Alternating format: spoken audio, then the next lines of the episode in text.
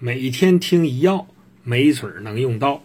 今天给大家介绍的药平胃丸，是很多老中医开了一辈子的处方。其原型是平胃散，因药味少，只有四味：苍术、陈皮、甘草、厚朴，而且疗效高，常被中医当作母方，辨证加味以拓展组织范围。如青海省白云会老中医应用平胃散加人参，名人参平胃汤。以治疗脾胃虚弱、中焦不化，加藿香半夏以增强止呕之功；